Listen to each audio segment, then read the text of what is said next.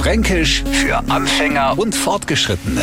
Heute Der Breller. Und was hat der Franke, der einen Breller hat? Kupfe hat er vielleicht am Tag nach dem Breller, weil uns Franken klar ist, wer einen Breller hat, ist praktisch derart beieinander, dass ne schnell an die Wand prellt.